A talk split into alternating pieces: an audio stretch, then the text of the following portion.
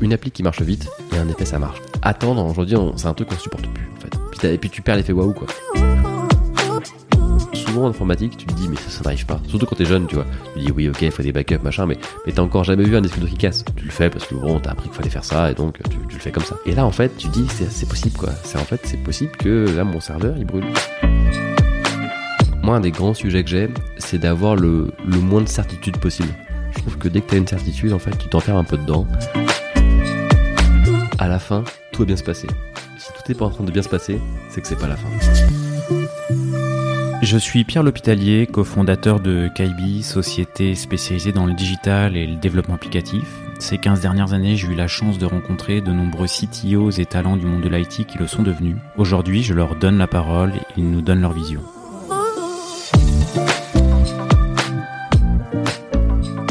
Eh bien aujourd'hui je suis en compagnie de Nicolas Durand qui est le CTO de, de Dametis. Euh, merci Nicolas de bah, d'avoir accepté l'invitation et d'avoir fait tout ce long chemin pour, euh, pour venir jusqu'ici. Bonjour.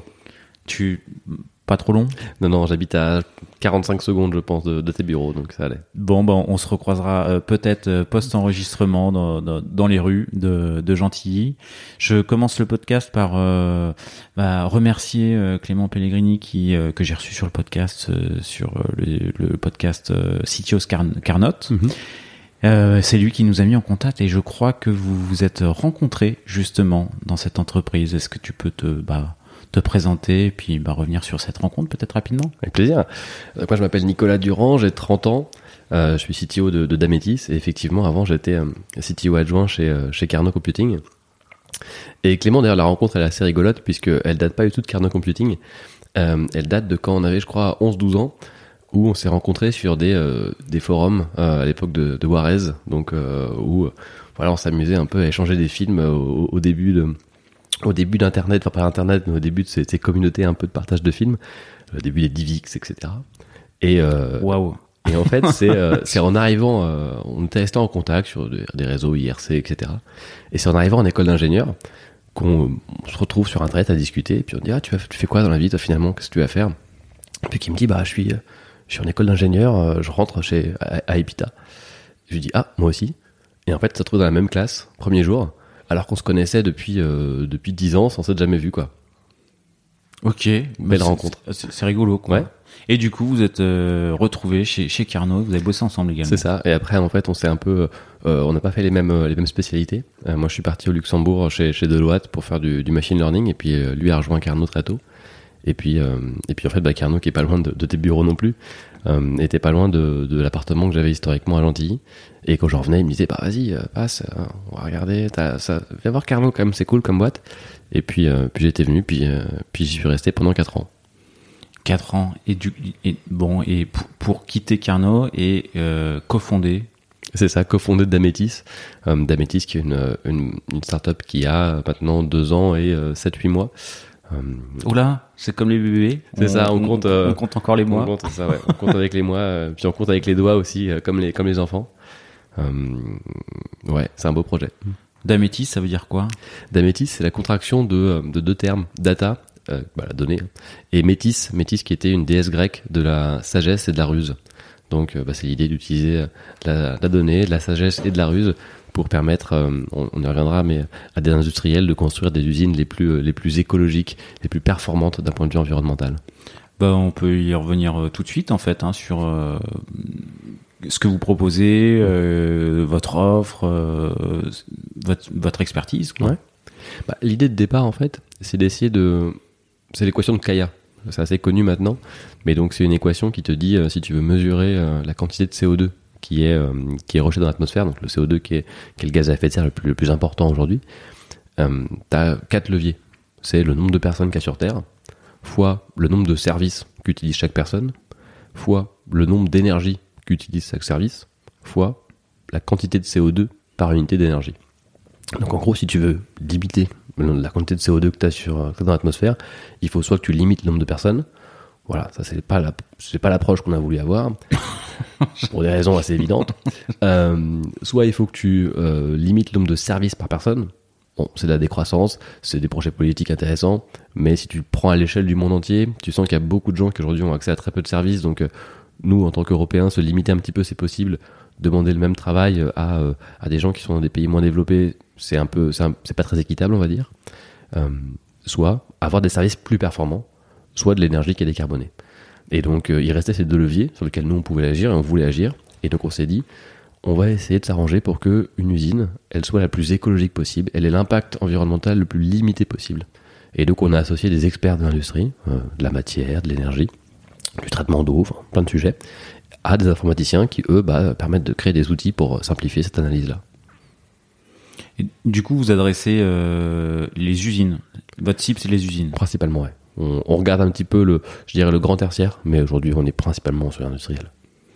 Et du coup, euh, pour donner des exemples concrets de, bah, de ce que vous arrivez à améliorer dans les usines, Bah, en et, fait, et, au, tra- au travers de vos experts et de l'informatique, du coup, Mhm. En fait, une usine, c'est une machine à transformer quelque chose. C'est-à-dire qu'en gros, tu peux le voir un peu comme une boîte qui prend en entrée de l'énergie, du gaz, de l'électricité, euh, de la matière première. Par exemple, si tu fais des yaourts, bah, du lait. Euh, et puis tu vas sortir un produit transformé, donc du lait que tu as transformé en yaourt. Parfait. Là-dessus, tu vas vouloir, si tu veux améliorer ça, en fait, t'as pas beaucoup de leviers. Euh, C'est-à-dire que soit tu vas limiter la consommation d'énergie que tu as pour transformer, soit tu vas limiter la quantité de matière que tu utilisais pour faire la même quantité de produits, soit tu vas t'arranger pour que... Euh, Alors ça, comment comment tu peux faire avec la même quantité de mat- enfin pas la même quantité de matière au départ, avoir la même quantité de produits? Alors en fait, c'est parce que tu perds de la matière quand tu crées du produit. T'en jettes. Pourquoi? Parce que bah, tu peux avoir des défauts de fabrication, mais surtout ton usine, tu vas devoir la nettoyer. Et donc la nettoyer, en fait, eh ben, c'est... Euh, tu vois, as des tuyaux dans lesquels, je prends l'exemple de- d'usines qui font des yaourts, euh, dans lesquels passe du lait. Bien sûr, ces, ces tuyaux-là, tu vas les nettoyer très souvent, et ben donc tu vas pousser du lait à l'égout avec de l'eau. Et Les donc- rebuts. Et rebut. Ok. Et donc euh, ça, il faut la, il faut, il faut l'optimiser, il faut détecter, de dire, ah, ben, en fait, attends, j'ai perdu. Et c'est des millions de, de- d'euros, enfin c'est des quantités énormes, hein, parce que euh, c'est des choses qui sont très fréquentes. Et donc, euh, et pareil sur l'énergie, tu vois, ça va être de, de se dire, mais en fait, là pour faire mon, mon- mon chocolat, mon ceci, mon cela, j'ai besoin de générer tant de vapeur, tant d'eau froide. Et, euh, et quand on arrive et qu'on regarde comment c'est fait, on se rend compte qu'il y a une marge de progression qui est énorme. Et du coup, vous avez accompagné quel client? Aujourd'hui, on bosse avec des, des boîtes comme Danone, comme Renault, euh, ouais, c'est les grands noms récents. Et pour donner des, des, des ordres d'idées, entre avant et après votre intervention, on, on gagne quoi? De 1, 2, 3%, 4% Ah non, non, c'est plus, c'est plus que ça. Euh, après, je peux pas donner de chiffres très concrets sur le, Ouais. sur le sujet, mais, euh, mais non, non, il y, a des- il y a des marges de progression qui sont quand même intéressantes. euh. Et alors, en, en quoi l'informatique joue un rôle? L'informatique joue un rôle parce que aujourd'hui, alors, j'ai pas ces chiffres précisément en tête, mais tu as des dizaines de milliers d'usines dans le monde, voire beaucoup plus, en France, pardon. Euh, aujourd'hui, tu as énormément d'usines et tu as quand même très peu d'experts. Et donc, tu as besoin d'automatiser euh, ce sujet-là. Tu as besoin d'avoir des gens qui sont capables euh, bah, de, de- Ceux qui, sont, ceux qui savent faire cette analyse-là, il faut pouvoir automatiser leur savoir parce que si tu, si tu demandes à des humains de le faire à chaque fois, eh bien, t'es trop lent en fait. Euh, L'enjeu, il est tellement urgent, il est tellement important que si t'as pas des, une manière d'automatiser ce sujet-là, eh ben, t'avances pas assez vite. Euh, si, je veux dire, pourquoi Tinder existe alors que les agences matrimoniales existaient déjà avant C'est juste parce qu'il y a de plus en plus de gens et puis que t'as pas le temps de, euh, de mettre ça dans une petite annonce dans les journaux. C'est c'est plus, c'est plus assez rapide, quoi. Ok, ok. bon, avec Tinder, on a bien compris. Euh, du coup, toi, ton, ton rôle quand t'arrives, c'est euh, feuille blanche, début de l'aventure. T'es le seul techos de la boîte. Euh, T'arrives au tout début, t'es t'es co-founder, quoi. C'est ça, on démarre à 4. et en fait, c'est c'est assez intéressant parce qu'on est un peu quatre personnes très différentes avec des expertises très différentes. On a en fait euh, un, expert un peu un peu commercial qui, aujourd'hui est le président Julien Restizabal, qui lui euh, a une grosse vision à la fois du marché et, euh, et une grande ambition par rapport au projet. Euh, T'as un expert de l'industrie de l'énergie. T'as un gars qui a bossé depuis 20 ans, Sébastien Papouin, qui a bossé depuis, depuis, depuis 20 ans dans, dans le monde de l'énergie et de l'industrie, qui connaît ça sur le bout des doigts. T'as un expert en, en financement, Cédric Pernaud, qui lui connaît tous les leviers qu'on peut faire pour, bah, si tu dois faire des travaux im- immenses dans une usine, comment les financer et comment les rendre rentables. Et puis t'as moi, Nicolas Durand, un expert en informatique, qui est de dire bah, comment est-ce qu'on va faire du software pour, euh, pour automatiser tout ça. Quoi. Et ton rôle entre aujourd'hui et il y a trois ans, euh, il y a trois ans, bon, casquette CTO, mais euh, tu développeur quoi. C'est ça, c'est ça. Au début d'une boîte, le CTO, c'est juste euh, le seul dev en fait. Donc, euh, donc les premiers mois, c'est euh, c'est des nuits, euh, des nuits blanches à euh, à taper du code en fait, hein, à poser les bases de la boîte. Parce que bah forcément pour pour faire tout, tout- toutes ces analyses automatiques, c'est de la remontée de données, donc c'est développer des, des systèmes d'acquisition de données, des systèmes de stockage de données, et puis d'API pour faire des mathématiques sur ces modèles. Donc c'est poser toutes ces bases là, Donc tu fais tous les choix structurants du démarrage. c'est ça. C'est quoi les a posteriori euh, Bon, t'as fait des. c'est- c'est- Quels sont tes choix Mhm. Et est-ce qu'il y en a que tu remettrais en cause aujourd'hui? Est-ce qu'il y en a que tu trouves euh, très très bon? Alors il y a eu un premier choix qui était, moi je trouve, qui m'a, qui nous a beaucoup aidé. Ça a été l'idée de euh, d'être full TypeScript. Donc TypeScript, hein, ce qui est, un- qui est un langage, une surcouche au, au JavaScript de, de, de Microsoft, surcouche typée, qui fait qu'en fait très vite tous les projets utilisant exactement la même techno, la même stack, euh, c'est très facile de partager du savoir, du code, euh, des types, et donc euh, on a bien avancé très vite là-dessus. Ça, ça a été une, une très belle réussite. Et je dirais le, le, le regret, le, la petite erreur, c'est qu'on est parti sur une base de données time series Influx en, l'oc- en l'occurrence. Et aujourd'hui, on en revient un petit peu puisqu'on se rend compte qu'on a un enjeu de, de mathématiques qui est très fort. C'est c'est quoi une base de données time series? Bah, en gros, l'idée, c'est de se dire, euh, les bases de données SQL ou SQL qui servent à stocker des documents, des, euh, des valeurs. Ouais. Mais quand tu viens stocker énormément de points en fonction du temps, euh, t'as pas forcément la même manière et besoin des mêmes outils pour récupérer ces données-là. Donc en gros, tu viens les stocker dans des formats euh, qui sont euh, plus faciles, enfin plus, plus adaptés, je dirais, à des queries qui sont, bah, je vais récupérer par exemple la moyenne de, de, de ma température avec un point, un échantillon toutes les, toutes les deux heures pendant un an, quoi. Euh, et ça en SQL, sur- tu fais ça en MySQL, tu vas avoir une performance qui va être très mauvaise. Tu fais ça avec des bases de time series, ça va, t'auras une réponse en, en 30 millisecondes, quoi. Ok. Et ça, donc c'était un, un bon. Enfin, tu reviens de ce choix-là du coup? On en revient parce que euh, on s'est, on avait, on n'avait pas assez mesuré euh, à quel point on avait besoin de faire des mathématiques avancées. Si tu veux, en fait, euh, quand tu fais une infrastructure de, bah, de base de données et de code, une API, basiquement sur une base de données, ce qui est le cas de, voilà, de, de 90% des backends un peu classiques, euh, il y a une partie du calcul que tu vas faire côté DB, avec des queries SQL, NoSQL ou autres, mais donc tu vas euh, potentiellement faire tes unions, tes ceci, différents opérateurs qui sont à ta disposition, et puis tu as d'autres types de traitements que tu sais pas faire en DB, euh, que tu vas faire dans ton API. Mais tu as donc un sujet, un petit trade-off de performance, c'est que ta DB elle est extrêmement forte pour aller récupérer et agréger tes données, et puis ton code il est assez, il est assez puissant pour normalement faire euh, bah, les, les ajustements à la fin que, bah, que ta DB est pas capable de faire. Sauf que nous, le problème c'est qu'on travaille sur énormément de données. Si tu fais des mathématiques sur beaucoup de données, bah, tu as besoin de récupérer euh, toutes ces données. Quand on parle de beaucoup de données, on parle de, de quoi C'est des dizaines de millions de points. Ok. C'est pas, c'est pas énorme en fait, mais tu le veux en temps réel. Tu te dis, tiens, c'est quoi au fait ma consommation de ceci sur euh, les six derniers mois? Euh, bah, Si tu dois attendre 10 secondes, c'est la loose quoi. Euh, tu la veux, tu vois, tu t'as pas envie d'attendre aujourd'hui. Et donc, tu as envie d'un produit où tu puisses en quelques secondes dire, ah bah tiens, euh, ma moyenne glissante sur tel truc, euh, je veux faire la régression linéaire de la moyenne glissante de tel truc, filtré euh, juste parce que bah si je m'intéresse aux, valeurs de ce capteur là pendant que mon usine elle est éteinte, ça n'a pas d'intérêt. Tu vas, te mettre à, aller ajouter plein de mathématiques en fait sur ton truc que ta base de données ne sait pas faire à ta place. Et donc, tu dois avoir une API qui est capable de dire, OK, je vais récupérer euh, 10 millions de points, faire quand même des maths assez avancées euh, dessus, et je veux que ça, je veux avoir une réponse en moins de 200 millisecondes, quoi. Et euh, ça, c'est une structure qu'on n'avait pas au début, et qui aujourd'hui nous différencie vraiment parce que parce qu'il y a un côté, en fait, une appli qui marche vite, et un effet, ça marche, quoi. Euh, je veux dire, si quand tu attendre aujourd'hui c'est un truc qu'on supporte plus en fait euh, tu te rends compte que le concept d'attendre 3 4 secondes 5 secondes pour avoir une réponse c'est ouais il y a un effet oui, t'as perdu l'utilisateur. ouais puis, et puis tu perds l'effet waouh quoi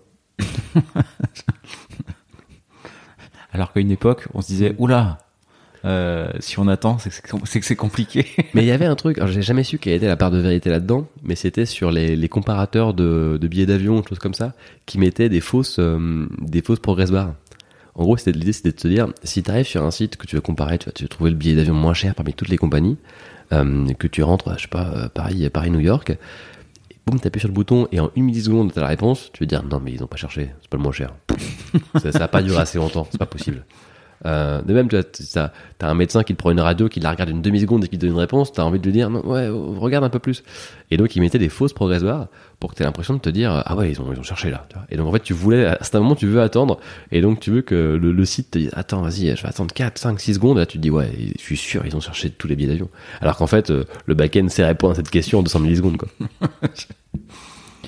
Ok, donc du coup, euh, bon, vous, avez fait le choix d'aller euh, au, enfin, la performance, c'est important. Ouais. Il y a, d'autres choix techniques qui ont été structurants. Euh, du, coup, les modèles mathématiques, c'est toi qui les, les maths que c'est toi qui développais aussi?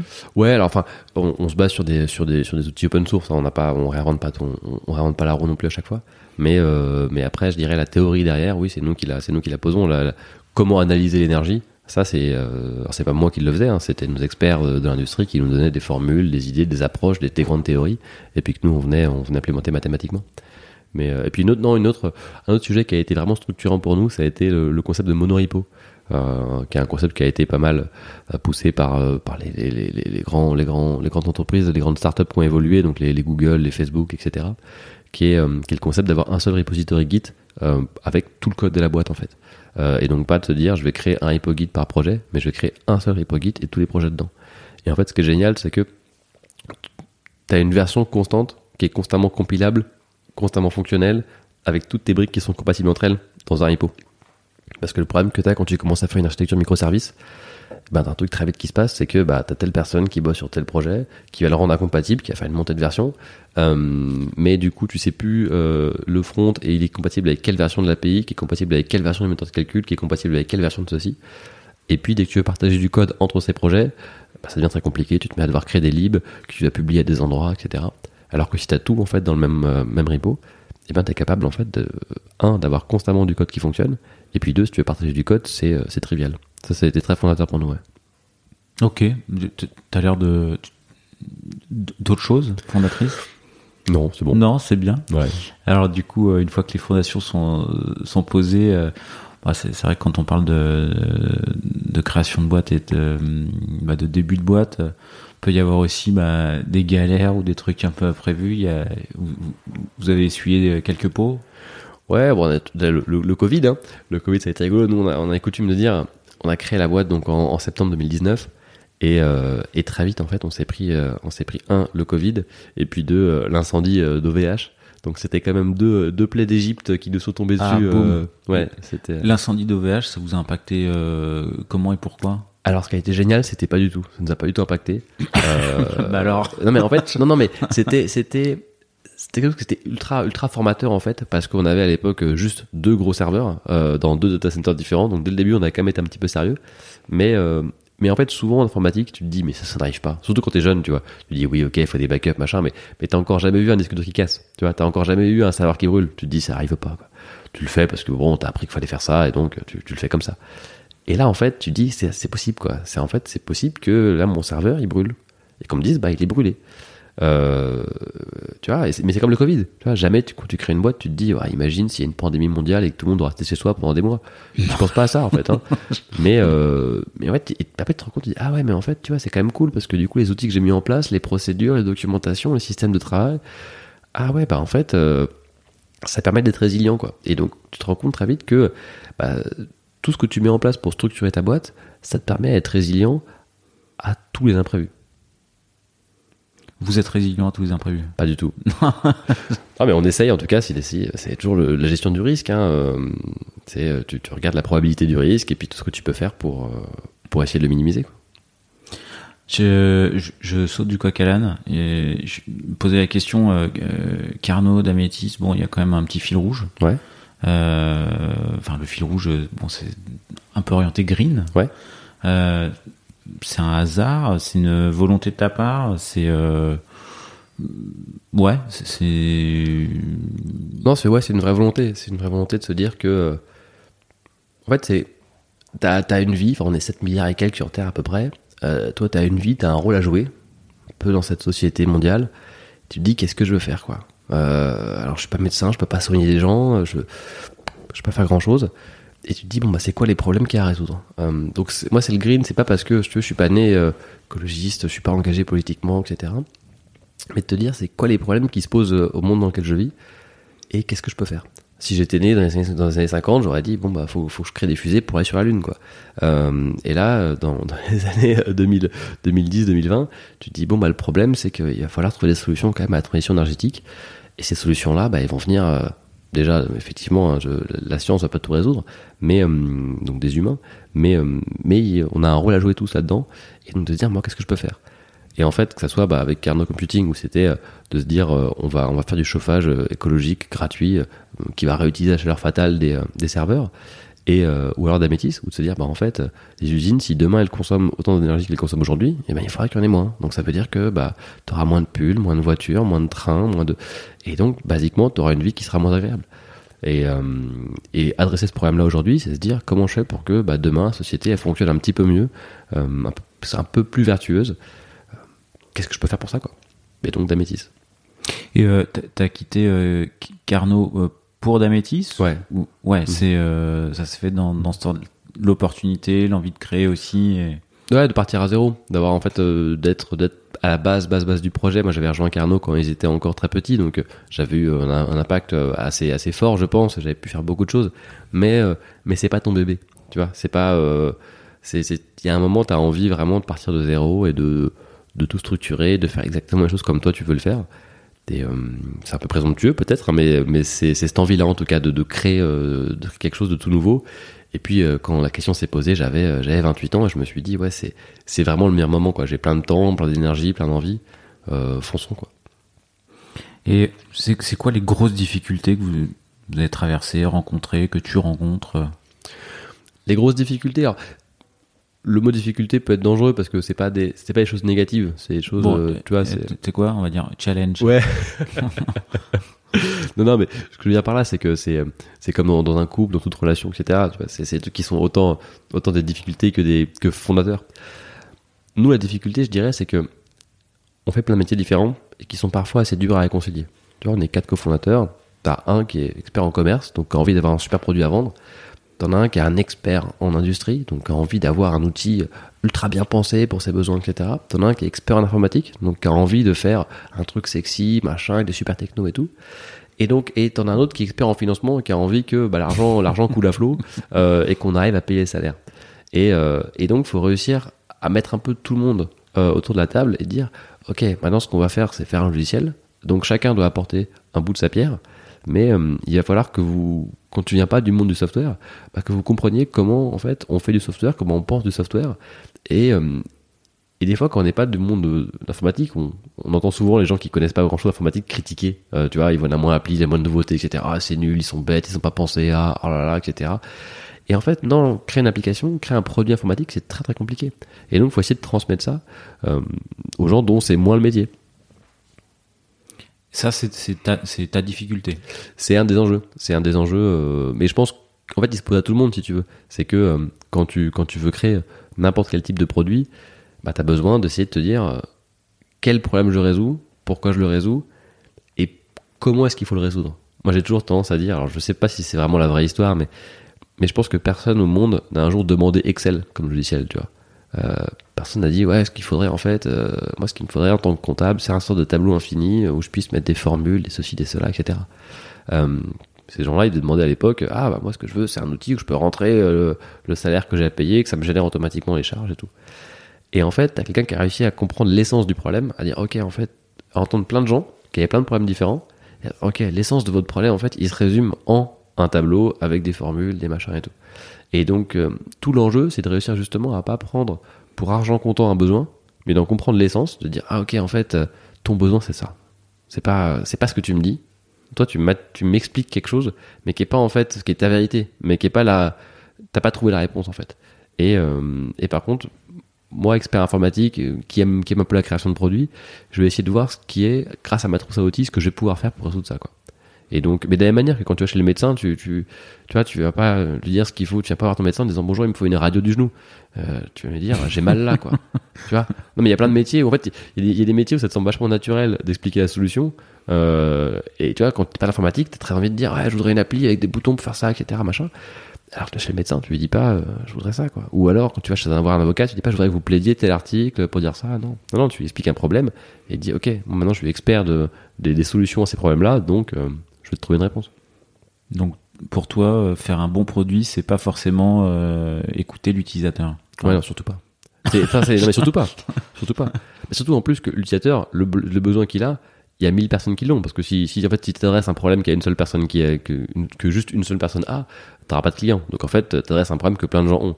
Donc en fait, le fait qu'il n'y ait pas de solution à ça, à ce problème-là, c'est de, ça, ça démontre que la solution était compliquée à trouver.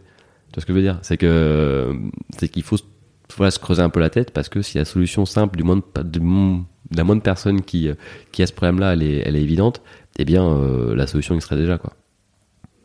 Ok, ok, ok. Et euh, tu me disais avant le, rien à voir, tu me disais avant le- l'interview que vous étiez à Paris et à Angers aussi? C'est ça, ouais.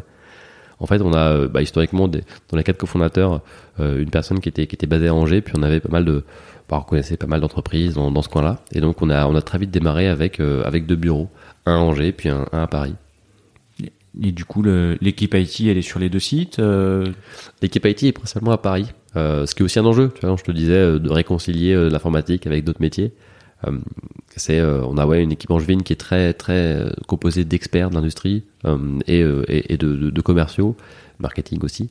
Et puis une équipe parisienne qui est très orientée informatique. Mais de plus en plus, on commence à, euh, à essayer de mélanger, et donc à, ouvrir des postes informatiques à Angers et des postes euh, commerciaux, etc. à Paris pour euh, pour que tous les gens se parlent au maximum parce que tu te rends compte que tu vois, moi, je t'expliquais le, le problème de mon point de vue en te disant euh, ah, faut expliquer aux gens pourquoi l'informatique. Mais en fait, euh, un commercial, c'est pareil. Il va te dire euh, attends, faut expliquer à l'informatique pourquoi le commerce? Euh, tu vois, non mais c'est faut pas non plus voir le truc que qu'avec sa vérité à soi. Euh, Et donc et donc en fait pour ça, t'as besoin que les gens ils se retrouvent ensemble, ils discutent, ils s'apprécient aussi parce que pour avoir ces débats qui sont un peu houleux parce que t'as des intérêts qui sont contraires et donc faut se mettre d'accord. bah, il faut s'apprécier parce que si t'apprécies pas, hum, bah, ces débats ils deviennent juste houleux et désagréables. Euh, si en fait tu arrives à créer un petit peu un lien humain entre les gens, bon bah ils ont envie de se faire plaisir, ils sont pas d'accord, ils se mettent sur une table et puis ils trouvent une solution quoi. Ok, ok, ok. Et euh, aujourd'hui, vous êtes combien? On est 35 aujourd'hui. 35 Ouais. Et euh, sous ta responsabilité? Il y a une petite dizaine de personnes. Une petite dizaine Ouais. de personnes. Donc, euh, t'as ouais, as fait tous les recrutements? Ouais, alors de plus en plus, je, je commence un petit peu à déléguer, mais euh, mais euh, le recrutement? Enfin, déléguer, enfin, c'est-à-dire que je, avant c'était moi qui faisais vraiment tous les entretiens euh, du début à la fin pour pour le moindre poste euh, informatique. Et aujourd'hui, c'est quand même mon équipe qui commence à prendre euh, à prendre ça aussi, à poster des offres, euh, à faire les premiers recrutements, enfin les premiers entretiens. Je valide toujours bien sûr, mais euh, mais essayer aussi de se dire pas que quand tu arrives à une équipe où tu vas être là on va être 12 12 13 dans quelques quelques semaines quelques mois tu peux plus non plus être euh, enfin tout doit passer par toi quoi. Il faut aussi que les gens si tu veux qu'ils soient impliqués dans euh, dans la boîte euh, dans leurs objectifs et dans ce qu'ils peuvent faire faut aussi qu'ils participent à recruter les gens qui seront qui seront leurs collaborateurs de demain quoi. Et l'équipe choisie, du coup. l'équipe choisit ouais. Ouais c'est un choix collégial. Ok, ok, ok. Vous avez un process,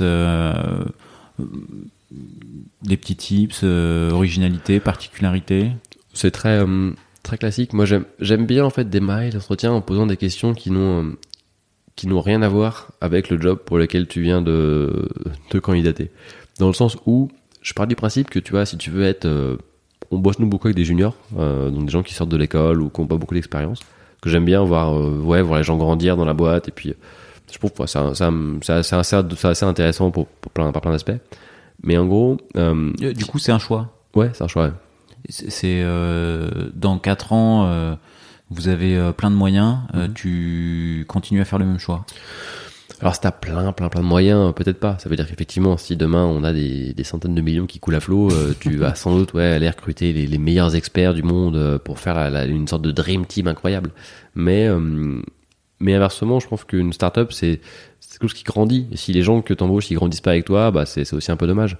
Donc, euh, donc non, non, c'est un choix moi, dont je suis très content. Et euh, alors bien sûr, hein, il y a des aspects financiers à euh, évidemment, mais, euh, mais je pense qu'il fonctionne bien. Et donc ouais, pour rebondir sur le, sur le recrutement, c'est de te dire, ça décontenance un peu moi des fois les candidats.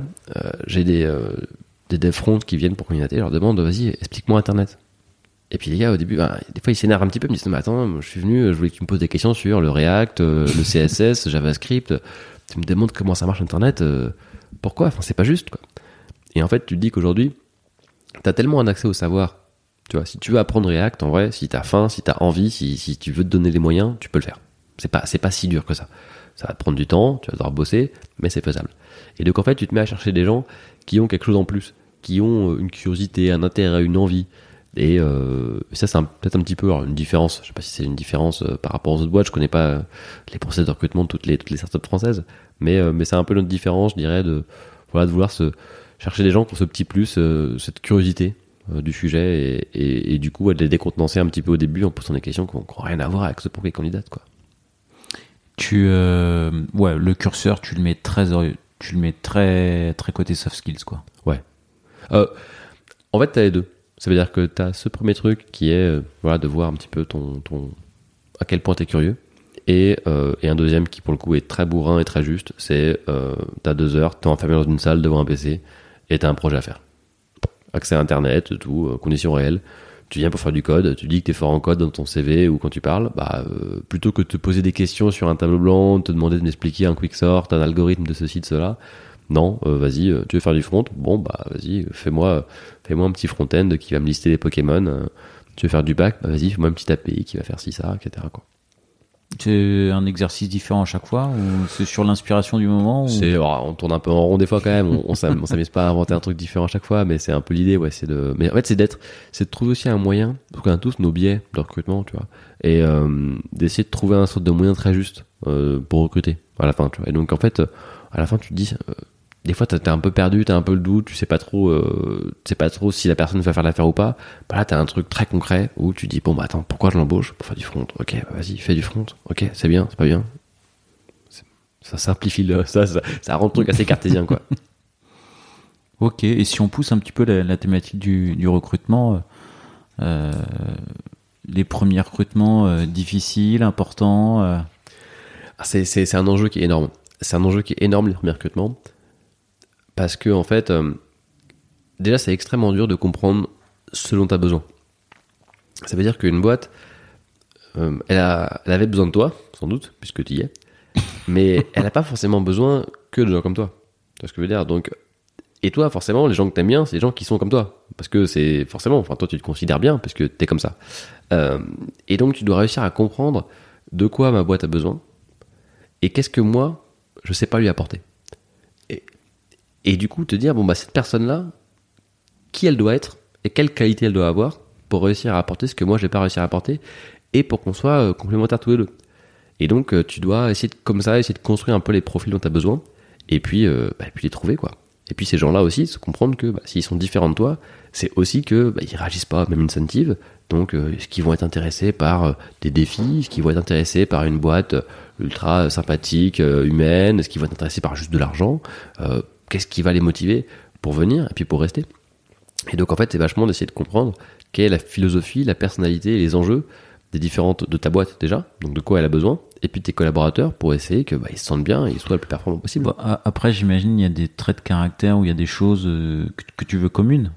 Bien sûr, tu cherches des gens quand même qui globalement sont des gens passionnés par leur sujet. Euh, je trouve qu'aujourd'hui on a quand même la chance d'avoir de, de, moins en moins de de métiers qui, qui euh, je dirais, qui dans lesquels on ne peut pas progresser. Tu vois, informatique, tu as constamment une capacité à t'améliorer.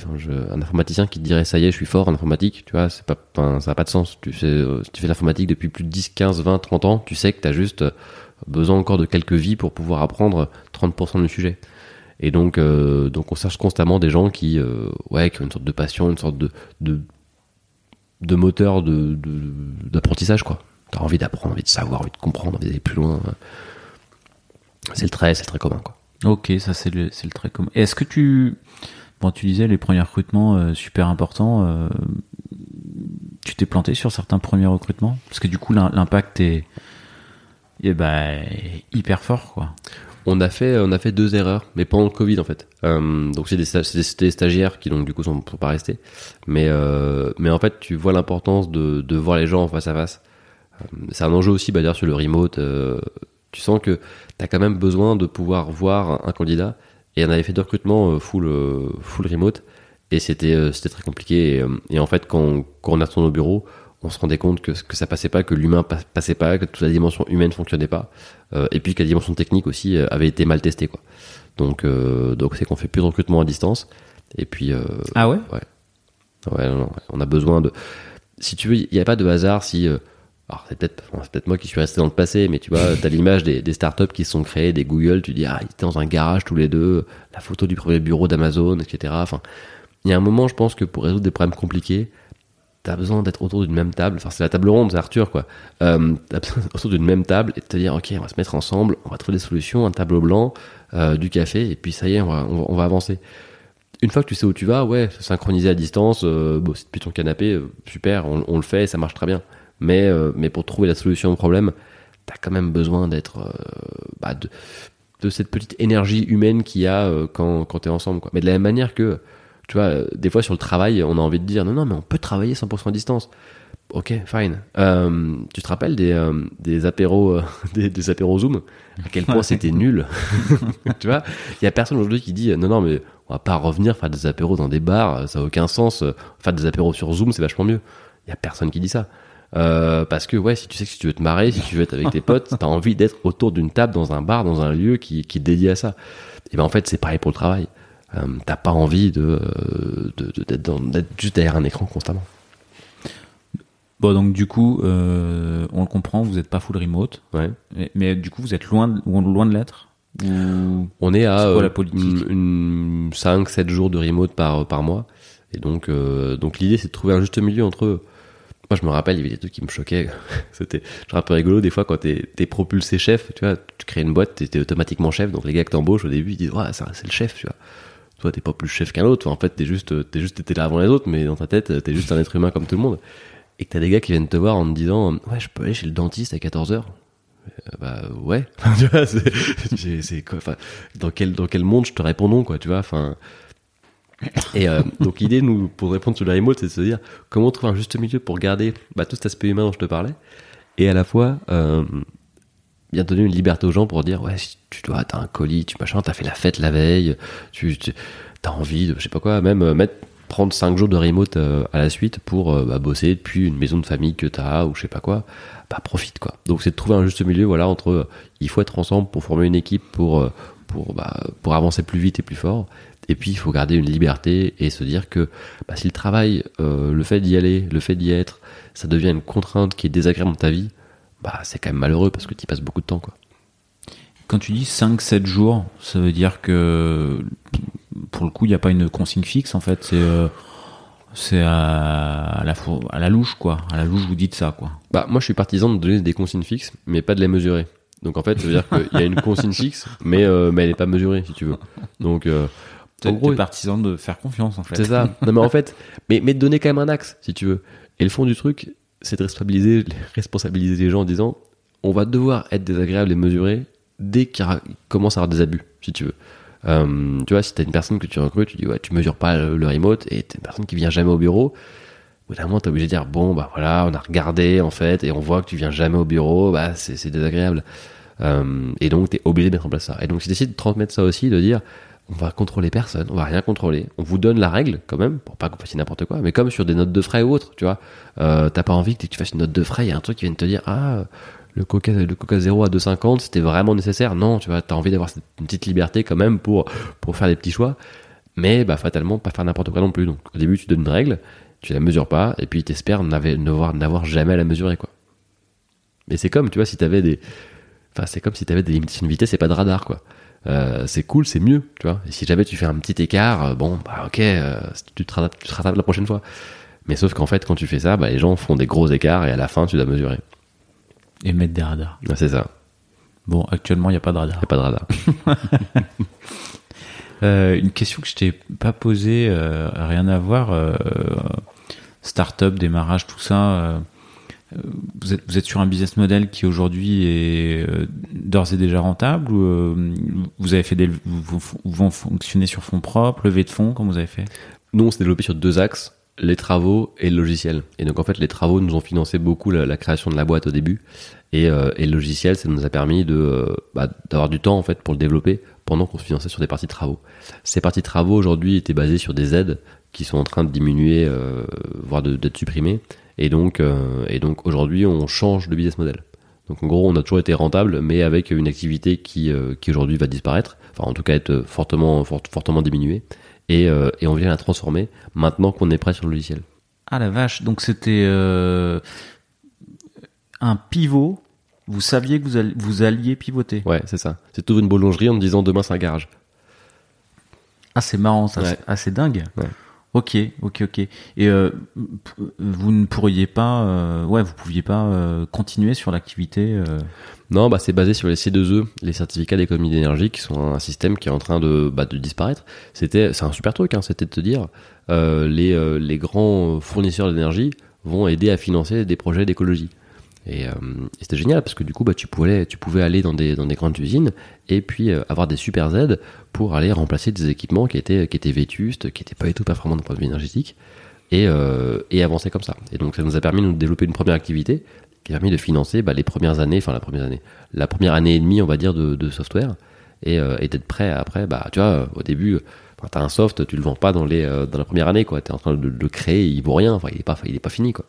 Et, euh, et là maintenant, on commence à ouvrir bah, des gros contrats C'était quoi votre euh, course Ah, je trouve ça génial. De, jamais vu ça. Un business model où vous savez que vous partez pour je sais pas un an, deux ans euh, sur une activité et que ça vous fait une, une course contre la montre pour être prêt sur un euh, bah, sur un pivot euh, autre. euh. Ah, Surtout, ce qui est génial en plus, c'est que c'est, si tu veux, ta première course contre la, enfin, ta- première activité, elle te sert de pivot parce qu'elle te fait rentrer dans l'industrie, dans des usines, Ouais. etc. Donc en fait, on avait, moi je me rappelle au tout début, les gars, on venait les voir pour des, pour des travaux.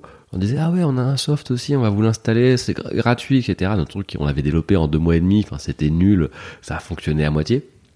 Mais on avait des premiers users, en fait. Et c'était génial parce que bon, c'était un truc gratuit pour eux, donc ils nous disaient oui, tu vois, ah, vous voulez récupérer deux, trois capteurs sur ce que vous installez et puis mettre un, un, un front dessus. Bon, bah, ok, cool, on va regarder. Et en fait, t'avais des premiers users, euh, au bout de deux ans et demi, euh, au bout de, au bout de deux mois et demi d'existence, euh, alors que t'avais un produit qui était pas du tout fini. Mais, Parce que du coup, quand vous installez votre soft, c'est quoi? C'est vous mettez plein de capteurs dans les usines pour récupérer de la data sur. Enfin, c'est quoi les capteurs que vous mettez? Bah, en fait, notre soft, si tu veux, c'est de se dire, c'est de créer un modèle de ton usine et de le nourrir avec la donnée des capteurs de l'usine. Donc, en gros, on installe très peu de capteurs, parce qu'il y a déjà beaucoup de capteurs, en fait, dans une usine. Le moindre équipement industriel, il est fait pour être mesuré. Euh, si tu veux, tu vas, tu t'installes un groupe froid, un truc qui fait de l'eau froide. Euh, ils n'ont pas attendu, enfin, les créateurs de groupes froids n'ont pas attendu pour se dire que tu aurais envie de savoir la température de l'eau qui rentre, la température de l'eau qui sort et, la quantité d'élec qui rentre, quoi. Donc euh, il y a déjà ces capteurs là. Donc c'est juste en fait de se connecter à des, bah, des boîtiers d'acquisition quoi. Donc en fait nous ce qu'on vient faire c'est déployer une mini infra IT, enfin basiquement un serveur quoi, euh, qu'on connecte à tous les équipements importants de l'usine et on vient remonter toute la donnée sur notre soft. Et après on a des experts. Alors on a des experts avant, avant ça en fait, qui viennent euh, analyser l'usine, comprendre comment elle fonctionne, parce que chaque usine est différente, mais composée de briques qui sont un peu identiques. Dans chaque usine, tu as des pompes, tu as t'as des chaudières, etc. Elles sont pas branchées pareil dans chaque usine. Donc, on a des experts qui viennent comprendre ton process, comment tu fonctionnes. On vient déployer des capteurs, enfin, pas des capteurs, du coup, dé- déployer de l'acquisition de données des capteurs. Et puis après, nos experts viennent créer des modèles de ton usine et créer bah, tout l'ensemble de KPI qu'il faut pour euh, bah, qu'il faut surveiller puis qu'il faut améliorer quoi. D'accord, ok, ok, ok. Et euh, euh, du coup, votre course contre la montre, euh, vous l'avez gagnée pile poil dans les temps Vous l'avez gagnée six mois, un an avant Mais en fait, je, je le vois pas comme ça, si tu veux, parce que une boîte, c'est éternellement une course contre la montre. Parce qu'en fait, quand tu commences à gagner de l'argent, qu'est-ce que tu fais? Bah, Tu le dépenses, tu recrutes. Et donc, toi, t'as Ah, pas un montant alors fixe? Là, je suis pas. T'es pas ouais, d'accord? Bah, bah, ça dépend. euh, la course contre la montre, c'est euh, combien de temps euh, quand, quand tu lances une boîte, tu au départ, t'es pas rentable. Euh, c'est con. Quel est ton point neutre? Ouais. Et Oui, y a ton un point donné, d'équilibre, ouais. quel est ton point d'équilibre au- Il y a un moment donné, tu dois être rentable et pouvoir bah, te payer en vivre. Elle est là pour moi la course contre la montre. Ouais. Après, effectivement, si tu fais du résultat, tu vas essayer d'en faire quelque chose. Bah nous, je dirais que c'est c'est un peu plus compliqué que ça. C'est parce que euh, on a gagné donc de l'argent avec le, sujet de travaux euh, au, début de l'activité, qui nous a permis d'avoir des fonds qu'on a encore aujourd'hui, euh, donc euh, qui sont à la banque. On n'est pas aujourd'hui encore, je viens de te dire, rentable 100% sur euh, sur ce sujet-là, parce que la partie euh, software. Mais en fait, c'est des deux courbes qui se qui se recroisent. Ça veut dire que toi, t'augmentes ton, euh, tu vois ton chiffre d'affaires qui augmente sur ta partie soft, tu vois ton chiffre d'affaires qui diminue sur la partie euh, sur la partie euh, travaux, et puis tu vois ton, ton l'argent que tu as à la banque qui diminue aussi. Mais tu vois que ces courbes en fait vont se croiser quoi. Donc en fait, on n'est pas encore à l'équilibre, mais on est confiant là-dessus. Et dans et dans trois ans, on, se- on se recroise dans trois ans? Ouais. tu reviens, vous en êtes où? Le produit il a évolué comment? Les, Ton rôle a évolué comment? Euh, C'est une bonne question. J'essaie de pas trop, trop, trop me projeter des fois sur. sur... En fait, je trouve que enfin, les, les fois où je fais l'exercice, si tu veux, euh, et je regarde trois ans après, j'avais juste tout faux, quoi. Euh, donc c'est un truc sur lequel je prends pas trop, trop de temps pour réfléchir. Mais, euh, mais si je, si je, si je, je, je me prête au jeu, j'ai envie de dire, euh, on a, on a juste, euh, nous l'approche, c'est vraiment d'avoir d'aider une usine à minimiser au maximum euh, son impact environnemental. Et donc, c'est de trouver l'ensemble des leviers possibles. Et donc, j'ai envie de te dire, on aura développé notre capacité à, euh, faire du travaux, à adapter, à traiter des nouveaux sujets, des nouveaux types de métiers, des nouveaux types d'usines. Hum, tu vois, les gens qui font de l'acier, les gens qui font... Il y a plein de produits différents et tu as besoin d'experts un peu à chaque fois de ces différents sujets. Et donc, c'est de, bah, de prendre, de détecter de nouvelles pistes d'économie euh, pour, pour les industriels, d'économie au sens euh, énergétique ou matière, euh, et puis d'améliorer en fait tout, notre produit, notre, nos équipes. ouais. Et moi là-dedans, qu'est-ce que je ferais? Bah, écoute, Des trucs, des trucs. Ok, c'est pas Tu projeté. Quoi. Ouais, non, non, mais c'est à la fin, ça sera toujours gérer des humains et résoudre des problèmes en fait. Tu vois. C'est, Ok, donc pas de levée de fonds euh, de prévu, euh, pas d'accélération euh, euh, via ce biais-là. Euh, bah, c'est pas des sujets d'actualité. plutôt plutôt organique. Mm. Euh, c'est plutôt comme ça que vous voyez le le, le, le futur, quoi. Ouais, c'est ça. Après, euh, je te dis, enfin, Sonexo, on a créé la boîte. Six mois après, il y avait le Covid. euh, tu vois, enfin, tu, tu, faut se projeter dans le futur. Attention, je dis pas que on est, euh, on vit au jour le jour et qu'on réfléchit pas. hein, mais, euh, mais des fois, faire l'exo de se dire, dans trois ans où je serai. Est-ce qu'il y a vraiment, il y a une fois où t'as fait cet exo-là et t'as eu raison? C'est une question que tu me poses, Ouais. mais c'est pas le jeu. D'habitude, on Ouais. ne pose pas de questions.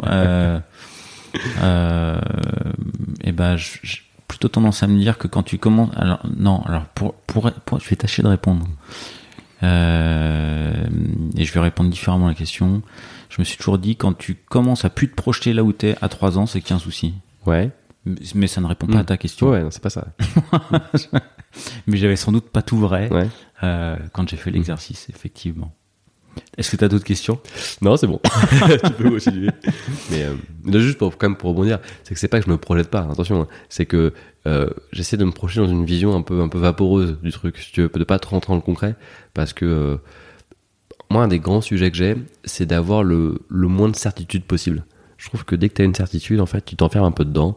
Euh, et tes certitudes, bah, en fait, de base, elles t'empêchent d'évoluer parce que c'est des vérités euh, immuables que tu te fixes. Et puis tu dis, ok, bah, je vais dans cette direction-là. Sauf qu'en fait, tu vois, imagine que t'es perdu, euh, t'as, t'as un avion qui vient de s'écraser, euh, t'es quelque part, tu regardes les étoiles, tu dis, ok, le nord c'est par là, faut que j'aille par là. Il y a, enfin, tu vas pas avancer de manière aléatoire euh, et, et jamais prendre en compte les différents, les différentes indications. Si tu croises un panneau sur la route qui te dit, euh, tiens, il y a une ville là-bas euh, à, à 300 mètres, tu vas dire, non, non, non, j'ai dit que j'allais là-bas, je vais là-bas, quoi. Donc c'est de se dire, ok, je me fixer un objectif, sortir de la forêt. Et ça, c'est ça, là-dessus, je me projette. Donc, si tu me dis à trois ans où je me projette, bah, c'est que la boîte, elle est grossie, qu'il y ait plus de gens, que ça fonctionne bien, qu'on ait résolu plein de problèmes pour plein d'industriels, que tout le monde soit heureux. Mais après, précisément, quelle décision on va prendre dans six mois, dans un an, dans un an et demi, en fait, ça va être au fil du chemin qu'on aura parcouru. Et en fait, euh, tu vois, pour l'instant, on est à un endroit du chemin, et j'ai aucune idée de où est-ce qu'on sera dans un an. Euh, je peux m'amuser à me projeter, à inventer des choses. Mais en fait, euh, si je le savais, ça serait moins drôle déjà. Parce que si tu fais une rando, tu sais exactement la tête du paysage dans, dans, dans 10 minutes, dans une heure, dans deux heures, bah, c'est un peu moins rigolo. Et puis, je pense que aussi, une boîte, sa difficulté, c'est pas d'avoir prévu euh, les, problèmes que tu vas avoir et les solutions que tu vas trouver. Ta difficulté, c'est de te rendre compte, c'est de prendre la température en fait constamment et de constamment voir euh, dans quel état elle est, d'un point de vue humain, par rapport à son marché, par rapport à ses clients, et, euh, et d'ajuster constamment. C'est plus ça mon, tu vois, ma vision du truc. C'est pour ça que je te dis que j'ai pas de vision à trois ans. Je suis plus en train de me dire constamment comment est-ce que je mesure ma boîte et comment euh, comment je fais pour pour rectifier à chaque fois. T'as un peu la même euh, vision que, que t'appliques dans les usines avec des métis. Tu mets des capteurs dans la boîte, tu prends la température et, et, et tu regardes. euh, Non, mais c'est ça, ouais. non, mais c'est exactement ça. Tu vois, les problèmes qu'on a aujourd'hui, c'est pas ceux qui étaient, c'est pas, c'est pas ceux d'il y a six mois, quoi. Ok, donc euh... ouais, effectivement, ne... une posture, ne pas ne pas être prisonnier de ses certitudes ou de ses impressions de certitude. Quoi. Je pense que c'est vraiment l'enjeu euh, quand tu quand tu crées une boîte, surtout que t'as quand ça commence à pas marcher, tu vois que tu as fait des recrutements, que tu as 10, 20, 30, 35 personnes, tu as un petit côté un peu, ça y est, j'ai créé une boîte, tu vois. Je, je, suis fort, tu vois. Et en fait, tu te rends compte que pas du tout. Tu as eu du bol, en fait. Euh, alors, t'as peut-être, t'as peut-être bossé un peu plus à un moment, t'as peut-être réussi un petit coup un peu malin, mais dans les faits, t'as quand même eu vachement du bol. Et donc, si t'es pas constamment en train de remettre en question les quelques vérités qui t'ont servi à avoir ce, coup de chance, un peu à le provoquer aussi, hein, bien sûr, euh, et ben très très vite, ça peut s'écrouler, quoi. Ça peut s'écrouler pour tout, quoi. Et donc, t'es obligé de constamment te dire, mais attends, euh, est-ce que je croyais vrai hier? Est-ce que c'est encore vrai aujourd'hui? Est-ce que peut-être que je me trompais hier, juste, et donc je vais corriger cette, cette vérité Ou est-ce que juste le monde a évolué et en fait, il est plus comme ça? Et il euh, n'y a rien de pire que bah, de finalement de sortir d'une certitude et puis d'avancer, d'avancer, d'avancer. Puis en fait, à un moment, tu te réveilles, tu te dis, mais attends, un, j'avais tort, et puis deux, le monde, il est plus comme ça, quoi. Ce qui est assez d'actualité. Ouais, mais oui, tu vois. La Russie n'attaquera pas l'Ukraine. Non, il n'y a aucune chance. tu vois. Ça n'arrivera pas. Ouais. Eh ben, ouais, ok. Il n'y aura pas de pandémie mondiale. Tu vois, ça, n'existe pas. Personne disait ça, quoi. Bah, si. Et bam. Ok. Ok, ok. Eh ben, ça, pourrait presque être des, des, beaux mots de la fin. Néanmoins, il y a quand même quelques questions euh, qui suivent. Moi, j'aime bien poser euh, la question est-ce que tu as euh, un proverbe, une maxime, une phrase qui t'accompagne? Il peut y avoir plusieurs phrases. Hein. J'ai plusieurs trucs qui me qui me viennent à l'esprit. Ouais, il y en a une un peu courte que j'aime bien de, de Camus. C'est créer, c'est vivre deux fois. Et en fait, c'est un peu c'est un peu naïf, mais c'est de je pense qu'il y a ça quand tu es entrepreneur, quand tu as envie de créer des projets et de trouver des solutions à des enjeux. C'est quelque part essayer qu'un truc te survive et, d'avoir voulu jouer un autre rôle que juste euh, ton existence. Et donc moi c'est un peu un truc que je fais, c'est aussi pour ça que j'essaye de de, bah, de, trouver des solutions un peu modestement, mais c'est assez grand sujet d'enjeux, de, performance et tout. C'est euh, d'essayer qu'il y ait un truc un peu qui, qui survive quoi, euh, qui survive, de, de, de laisser une petite trace quoi, tu vois, modestement. Donc ouais, Camus, euh, créer ses vives deux fois. Un autre truc qui m'est revenu pendant qu'on parlait, c'est euh, alors c'est un truc un peu un peu naïf, hein, c'est ça c'est un peu digne d'un post Instagram, mais c'était un prof de maths qui m'avait montré ça, je crois. C'est euh, c'est si tu fais 1,00 euh, puissance 365, ça fait 1, 1, 1 puissance n, ça fait 1. Mais si tu fais 1,01, donc tu augmentes de 1%, puissance 365, ça fait beaucoup. Ça fait, euh, ouais, ça fait 27, 37, je sais pas combien, mais ça fait beaucoup. Euh, et si tu fais ça, euh, tu vois, tu augmentes ta puissance, ça devient énorme. Et donc en fait, c'est aussi de se dire constamment, tu vois, on parle constamment de gens qui ont réussi. Tu vois, je sais pas qui écoute ton podcast, mais des fois tu te dis, oh putain, les mecs, ils sont CTO, t'es jeune, t'es jeune, t'arrives dans une école d'ingénieur, faire d'informatique, et puis tu vois des gens qui sont CTO, qui ont des boîtes, qui ont des machins, tu fais, oh putain. Mais en fait, tout ça, ça se fait juste. Enfin, faut pas se comparer à quelqu'un qui a, qui a déjà euh, fait le chemin, tu vois. On parlait de où est-ce qu'on sera en trois ans, etc. Faut voir le truc pourcent après pourcent et te dire, en fait, ça grandit euh, peu à peu et c'est très bien comme ça. Euh, et je pense que c'est une bonne maxime de ne pas se comparer à ceux qui ont déjà réussi, de se dire, ah, du coup, moi, j'arriverai jamais à être aussi fort parce que parce que parce qu'ils ont vachement réussi. Mais en fait, non, non, pourcent par pourcent, tu vas juste tu vas juste y arriver, t'inquiète pas quoi. Et par contre aussi inversement, si tu fais 0,9 euh, fois enfin plus 65 j'ai pas je vais pas faire les maths de tête mais ça va très très vite tendre vers zéro quoi. Euh, donc c'est aussi de surtout pas se démotiver et, d'avancer quoi en fait. Peu importe vers où t'avances euh, d'avancer d'avancer d'avancer quoi. Ok. Donc euh, une autre? Non c'est tout. C'est tout? Est-ce que tu as est-ce que tu as un surnom? Un surnom euh, j'ai des surnoms affectueux que ma compagne me donne euh, ou que, que, que ma mère me donnait. Mais euh, non, non, non. J'ai, j'ai, peut-être des surnoms que je ne connais pas. Ça, ça m'inquiète. Il faudrait demander à des collaborateurs s'il y a des surnoms secrets. J'espère pas. Je leur demanderai. Ok, donc euh, des surnoms, mais ceux de ta maman et ceux de ta compagne. C'est ça. Et, ils restent là où ils sont. Quoi. C'est ça. ok, ok, ok. Est-ce que est-ce y a-t-il euh, une question que je t'ai pas posée et que tu aimerais que je te pose? Non, on a beaucoup fait le tour. Bon, on a parlé de l'humain, on a parlé des, des, certitudes, on a parlé de, on a parlé de beaucoup de beaucoup d'enjeux qui sont forts. Moi, si on a peut-être, euh, on a peut-être, non, non, non, en fait, si, si, on a parlé de tout. Non, on est bien. Ouais, on a parlé de tout. Ouais. Ok. Est-ce que Bon, je rajoute une question. Est-ce qu'il y a un joueur de tennis dont tu aimerais me parler? Allez, je t'ai parlé de ça juste avant qu'on commence. euh, alors, je suis même pas sûr de la manière dont, dont on prononce son, euh, son prénom, mais c'est Vitas euh, Gerulatis ou Gerulatis. Je suis pas très fort en grec. Je crois qu'il était grec. c'était un gars qui était constamment deuxième. Euh, il, il, perdait constamment, mais c'était un peu le, le poulidor, tu vois. Mais contre le même mec, donc pareil, le nom m'échappe, c'était Jimmy Connors, je crois. Il perdait constamment contre Jimmy Connors. Et, euh, qui était le meilleur à l'époque. Et puis un jour, 17ème, 17e match d'affilée où il perd. Et là, il gagne. Waouh, bam, 17ème fois, il gagne. Et, euh, et après, forcément, les médias, ok, qu'est-ce que vous avez à nous dire et tout. Et le gars a dit, euh, je veux que ce soit une leçon pour tout le monde. Personne ne peut me battre 17 fois de suite. et tu vois, je trouve ça dingue. Ça, ça rejoint le côté que je disais sur le 1,01, etc. C'est des trucs un peu, un peu galvaudés, un peu faciles, bien sûr, mais, mais c'est de se dire, ouais, attends, je vais me tromper mille fois, euh, je vais tomber, je vais tomber plein de fois, ça va pas marcher, ça, mais en fait, j'avance. Et il y a un moment où ça va marcher. Euh, et il faut pas, faut pas douter de ça, quoi. Ça, ça va marcher. Attends, je peux te faire une, une, dernière phrase. Je crois que c'est dans Rick et Morty. Tu vois, je t'ai cité, je t'ai cité Camus et je t'aurais cité Camus et, et, et, Rick et Morty. C'est de se dire, on aura tout fait. À la fin, tout va bien se passer. Si tout est pas en train de bien se passer, c'est que c'est pas la fin. tu vois Donc c'est de te dire, t'inquiète pas, ça va marcher, ça va, ça, tout va déchirer. Et si là maintenant le moment il est pas cool, si là le moment ça marche pas, c'est juste que c'est pas la fin. Tu vois, c'est que c'est pas fini, c'est que le combat il, il continue encore. Et ben cette fois-ci, ça fera un, un beau mot de la fin. Et merci beaucoup euh, d'avoir accepté l'invitation et, et plein de bonnes choses pour, pour la suite. Merci beaucoup. Merci à toi. Salut. Salut.